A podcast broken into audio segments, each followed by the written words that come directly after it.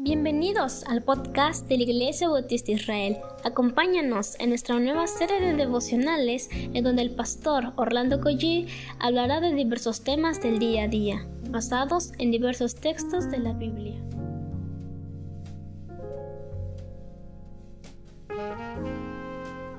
Muy buenos días queridos hermanos, damos muchas gracias al Señor por este nuevo amanecer y vamos a comenzar orando. Padre, gracias por este tiempo que nos das, a pesar de tanta lluvia, Señor, tanta humedad, a pesar de las circunstancias, Señor, tú sigues sosteniéndonos con tus manos, Señor. Bendícenos ahora al abrir tu palabra, bendice los trabajos, Señor, de los hermanos, de las hermanas, Señor, y también permite que baje esta pandemia, Señor.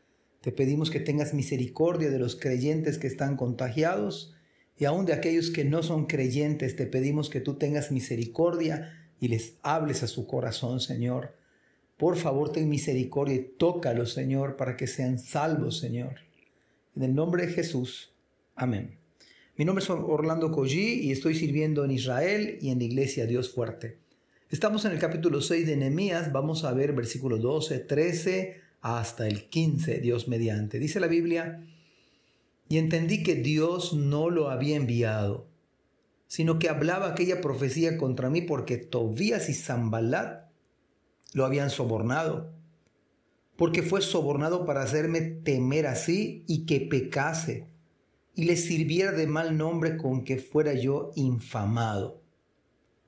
Queridos hermanos, hay algo que los creyentes requerimos pedir al Señor diligentemente es que el Señor nos conceda discernimiento de las cosas que están sucediendo en nuestro entorno y que podamos entenderlas.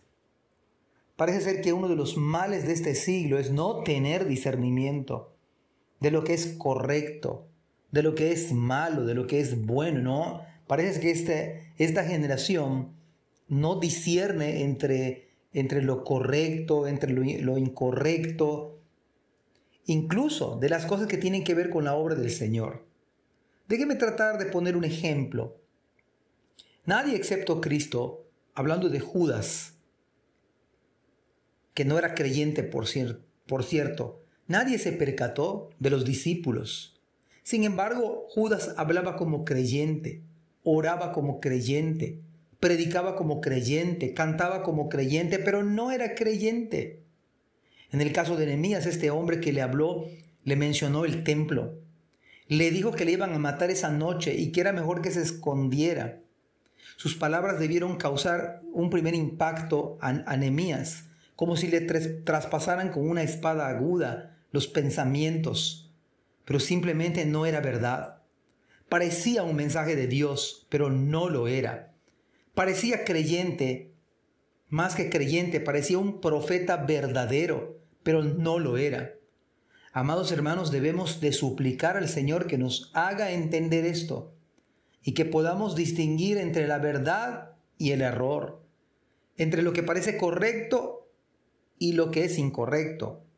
El fondo era muy sencillo, hacer caer a ya que ese falso profeta que utilizó el nombre de Dios, habló en nombre de Dios, el mensaje como si fuera venido de parte del Señor era un mentiroso y se había dejado sobornar.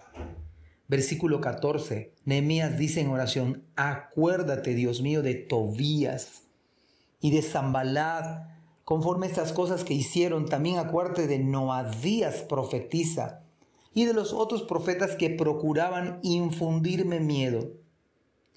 Y como en todo el libro, este libro de Nehemías, vemos que todo lo lleva en oración a Dios.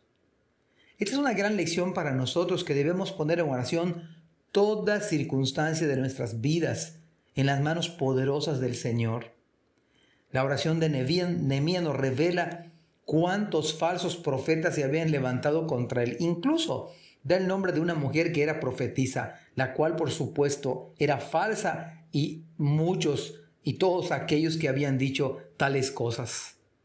Todos ellos, y escúchelo bien, trataban de infundir pánico en Nehemías para que se detuviera la obra. Nehemías pudo entender de parte del Señor la falsedad de todos ellos. Ellos no llegaron como enemigos abiertamente, llegaron hablando en nombre de Dios, asegurando calamidades para Nehemías. Que el enemigo en estos tiempos difíciles no nos cause temor y pánico. Recordemos que si el Señor está con nosotros, ¿quién contra nosotros? Versículo 15 dice, fue terminado pues el muro el 25 del mes de Elul en 52 días podemos decir con este versículo que Dios frustra los planes de aquellos que piensan mal de los que sirven al Señor. Nehemías terminó el muro. La fecha está para celebrarla después. En otras palabras, Dios dio la victoria a pesar de todas las circunstancias en contra. Por lo tanto, creámosle a Dios en tiempos difíciles y adversos como los de hoy por hoy, no dejemos de confiar en el Señor, al contrario, es cuando más la iglesia, los hermanos debemos predicar a Cristo. En Él hay esperanza. En vez de compartir a veces información ah, no muy fidedigna, compartamos el Evangelio, compartamos la gracia, llamemos a los hombres al arrepentimiento y sigamos sumándonos donde el Señor está obrando. Que Dios le dé discernimiento a usted para distinguir el error, la maldad, la falsedad, lo cual busca traer que el avance del reino se detenga. Pero nosotros confiamos en el Señor. Que Dios les bendiga. Amén. Gracias por escuchar este podcast. Te invitamos a compartirlo y a seguirnos en nuestras redes sociales para que no te pierdas el contenido que tenemos preparado para ti. También nos puedes encontrar en nuestra página web www.ibismerida.org y contáctanos al correo ibismerida.gmail.com. Gracias por acompañarnos. Hasta la próxima.